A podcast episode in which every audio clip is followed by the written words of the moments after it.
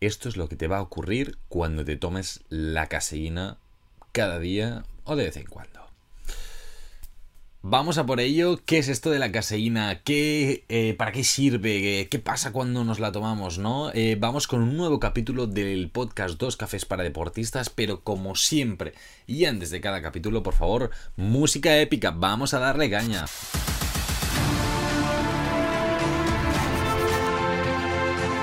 ¿Qué tal? ¿Qué tal? ¿Cómo estás, deportista? Eh, deportista espero que súper bien. Eh, lo dicho, estás escuchando Dos Cafés para Deportistas, el podcast de Javi Oiz, este podcast en el que hablamos de nutrición deportiva, estrategias para mejorar el rendimiento.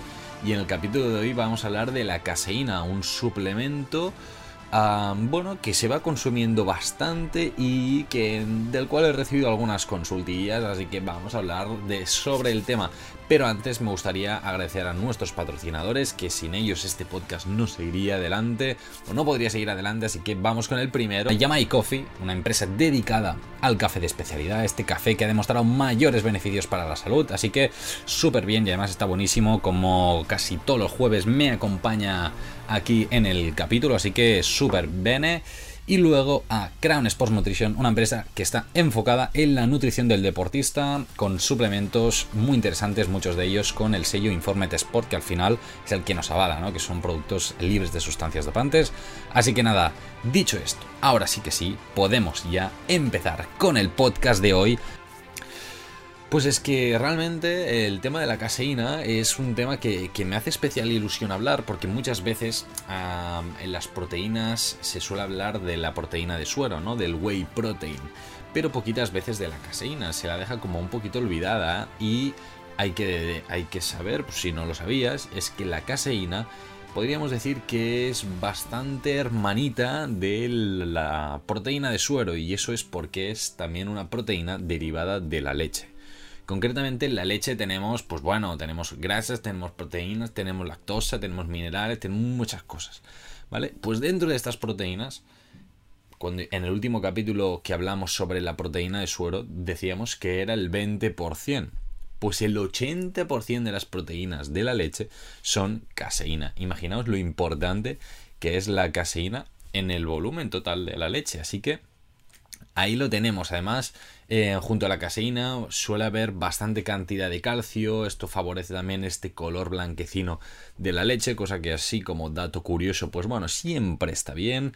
La caseína es una proteína de alto valor biológico y al final se, se, extrae también un poquito de la leche, ¿no? A través de concentrar propiamente esta caseína, a sacarla y a irla aislando cada vez más hasta conseguir pues esta caseína más purilla para tomarla en formato de suplemento en polvo o como te la quieras tomar, en batido, juntándola ahí con polvito, lo que sea, ¿vale? Esa es un poquito de dónde viene esta caseína, por lo tanto, no panic, sí, es un derivado de la leche, no hay un químico ahí, oh, no panic, ¿vale? En este sentido. Más cositas.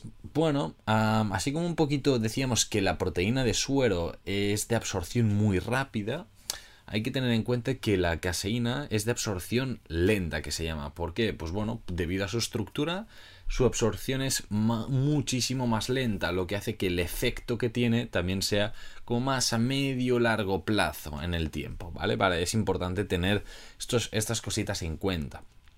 Aún así, eh, me gustaría hablar sobre los beneficios reales de la caseína, porque al final no deja de ser una proteína pues bastante interesante realmente para el deportista, así que hablemos sobre los beneficios, madre mía. Y es que es de alto valor biológico. ¿Qué quiere decir?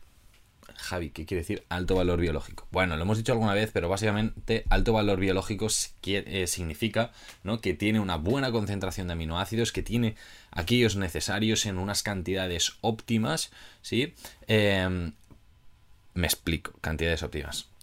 Hay, por ejemplo, alguna, algún tipo de legumbre, algún tipo de cereal que tiene proteína, correcto. Pero el aminograma que se llama así, los aminoácidos, pues bueno, hay algunos importantes que no los contienen o que los contienen en, unas cantidades tan, tan, tan, tan pequeñitas que son despreciables y te tendrías que tomar mucha cantidad de este alimento para llegar a estas cantidades óptimas para el cuerpo. En este caso, la caseína sí que es de alto valor biológico, por lo que sí que tiene este aminograma interesante. Aún así, hay que decir que las cantidades de leucina comparado con el whey protein, luego veremos un poquito comparativas, son un poco menores. Luego iremos más en detalle propiamente y esto cómo, cómo afecta realmente a lo que es la dosificación y a todas estas cositas. Pero esto ya lo dejamos, lo dejamos, ¿vale? A nivel de beneficios, además de que es una proteína de alto valor biológico, podrías decir, vale, pero este, esta proteína nos hace un efecto diferente que una proteína de suero con, o, que otro tipo de proteína. Pues bueno, al final los beneficios son bastante parecidos. Es decir, eh, nos sirve como cualquier otra proteína para llegar a nuestras necesidades proteicas durante el día a día. Si nosotros buscamos aumentar masa muscular, nos va a ayudar en este sentido. Si buscamos recuperar eh, esta musculatura que hemos dañado durante el ejercicio también nos va a ayudar. Va a ayudar a todos los procesos en los que se intervienen toda eh, la familia proteica. Así que en este sentido, adelante se puede utilizar y en este sentido es, ok, a nivel tecnológico también se utiliza bastante al ponerla en alimentos proteicos con un poquito más de proteína porque es más barata que la proteína de suero. Entonces, bueno, para economizar también los productos, pues se utiliza caseína. Entonces, si ves caseína en, la lista de ingredientes, no digas, oh, ¿qué es eso? Pues bueno, a nivel tecnológico se utiliza bastante porque es, pues esto, más barata.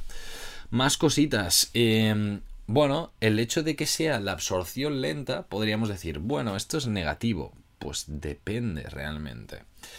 ¿Por qué digo depende? Porque en algunos casos te puede interesar que la absorción de la proteína sea más lenta.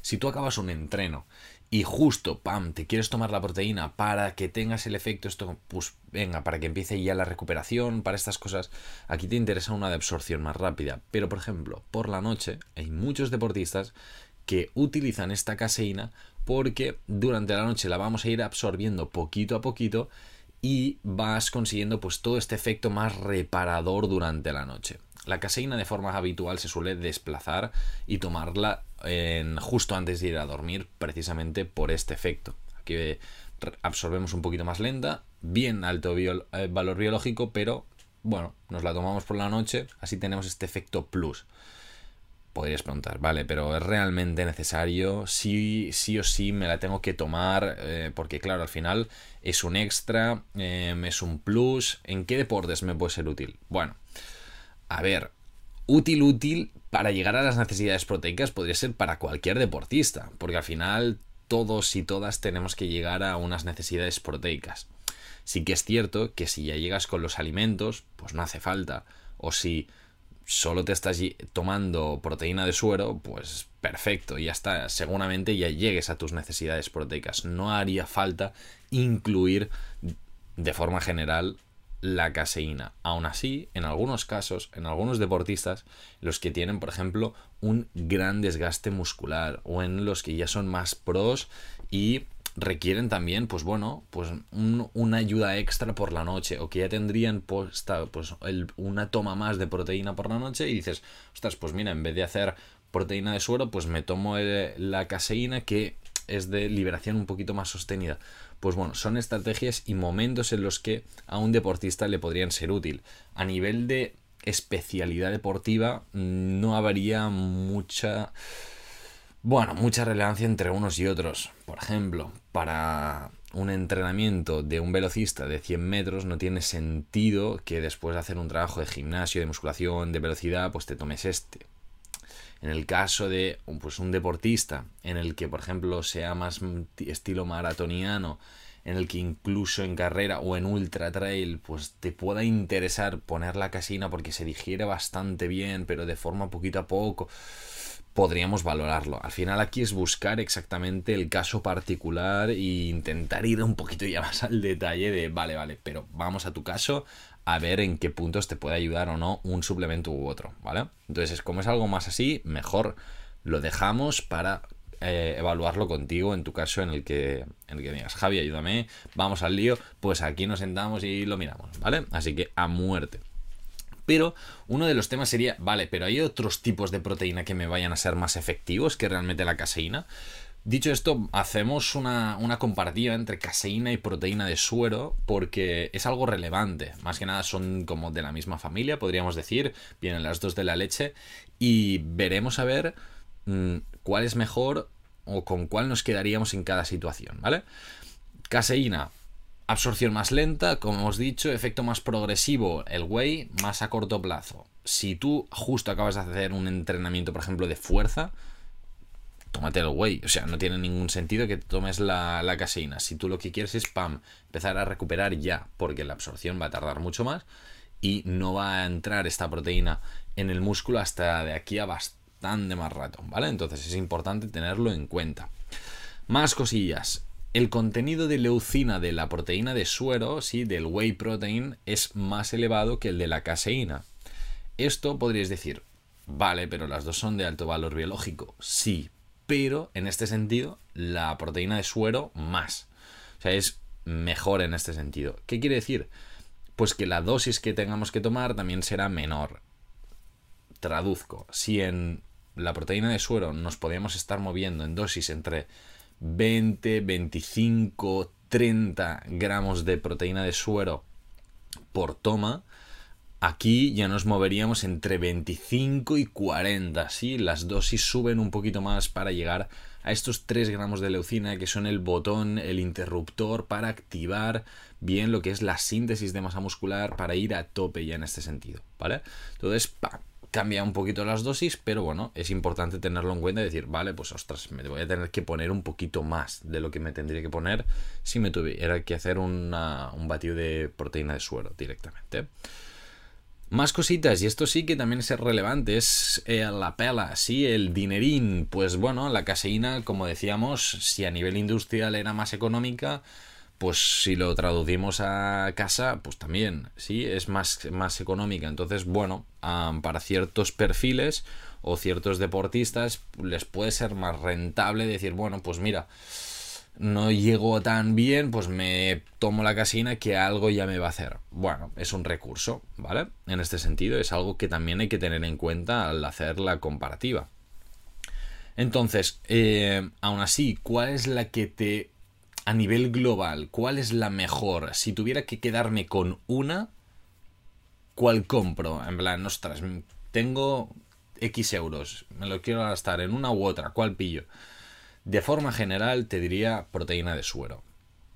Porque la caseína se, toma, se suele tomar menos, o sea, también la solemos recomendar menos. La proteína de suero permite, pues esto, una absorción mucho más rápida. Eh, por la noche la evidencia está, pero es mucho más, mucho más débil. Entonces, yo personalmente diría prioriza proteína de suero en este sentido no hay demasiada duda y de aquí tirar, tirar para adelante. Lógicamente habría que ver cada caso en detalle, ¿eh? pero de forma general tirar para ahí. Aún así, si llegas con los alimentos, quizás no te hace falta ni una ni otra en las necesidades proteicas, ¿vale? Esto también es importante remarcarlo, que, que no lo he dicho, pero es importante recordarlo. Muy bien, entonces, ¿cómo me la tengo que tomar? Pues un poquito lo que decíamos, ¿no? Entre 25, 40 gramos en, por toma, ¿no? Que sería estos scoops ya que nos vienen en el propio producto. Entonces, ¿en qué momento? Pues bueno, aquí sí que la, la caseína suele ser desplazarla más hasta el final del día, porque, bueno, la absorción durante el día, pues tampoco va a ser tan significativa, va a ser muy progresiva entonces hay otras fuentes proteicas que nos pueden dar una absorción más rápida y que durante el día también suele ser más interesante. Entonces suele dejarse más para la noche. En plan, venga, justo antes de ir a dormir me tomo pues el batido de proteína, pero en vez de con proteína de suero, con caseína. Pues perfecto. Ya la tienes ahí. Te vas a dormir, te olvidas y vas recuperando durante la noche. Se suele hacer un poquito así. Muy bien, los días que descanso también me la tengo que tomar. Pues bueno, aquí te diría que lo que te sea más cómodo. Si te estás tomando la caseína, lo que te sea más cómodo. A ver, si llegas a tus requerimientos de proteína, mmm, sin el batido no hace falta. O sea, no haría ninguna falta, pero ni en ese momento ni en ninguno.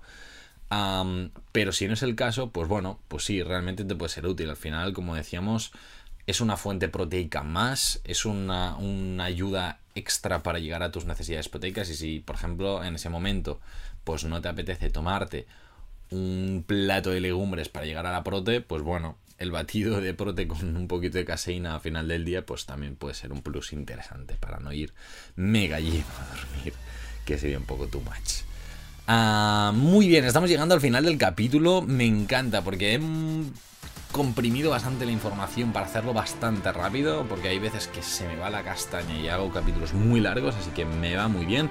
Pero sí que me gustaría hacer puntos clave antes de acabar. En primer lugar, la caseína es fuente proteica derivada de la leche, así que no panic, ¿vale? Por favor, no panic. Dos, Independientemente del deporte o actividad física que hagas, bueno, potencialmente te podría ayudar a llegar a estas necesidades de proteína.